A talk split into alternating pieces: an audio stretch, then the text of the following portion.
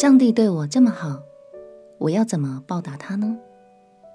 朋友平安，让我们陪你读圣经，一天一章，生命发光。今天来读诗篇第一百一十六篇，这是一首感恩诗，诗人用这首诗表明他对上帝的爱。回想起自己过往的苦难，以及上帝的帮助，诗人决定。要用尽一生来紧紧跟随。有人说，这首诗和《撒母耳记下》十五到十八章很相似，所以很有可能是大卫在经历儿子的叛变时所写下的诗哦。让我们一起来读诗篇的一百一十六篇。诗篇第一百一十六篇，我爱耶和华。因为他听了我的声音和我的恳求，他既向我侧耳，我一生要求告他。死亡的绳索缠绕我，阴间的痛苦抓住我，我遭遇患难愁苦。那时，我便求告耶和华的名，说：耶和华啊，求你救我的灵魂。耶和华有恩惠，有公义，我们的神以怜悯为怀。耶和华保护愚人，我落到卑微的地步，他救了我。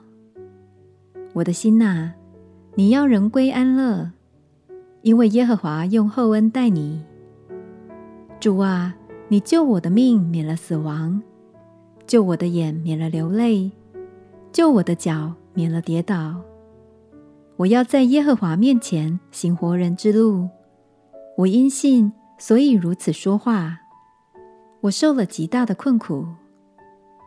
我曾急促地说：“人都是说谎的。”我拿什么报答耶和华向我所赐的一切厚恩？我要举起救恩的杯，称扬耶和华的名。我要在他众民面前向耶和华还我的愿。在耶和华眼中，看圣民之死极为宝贵。耶和华啊！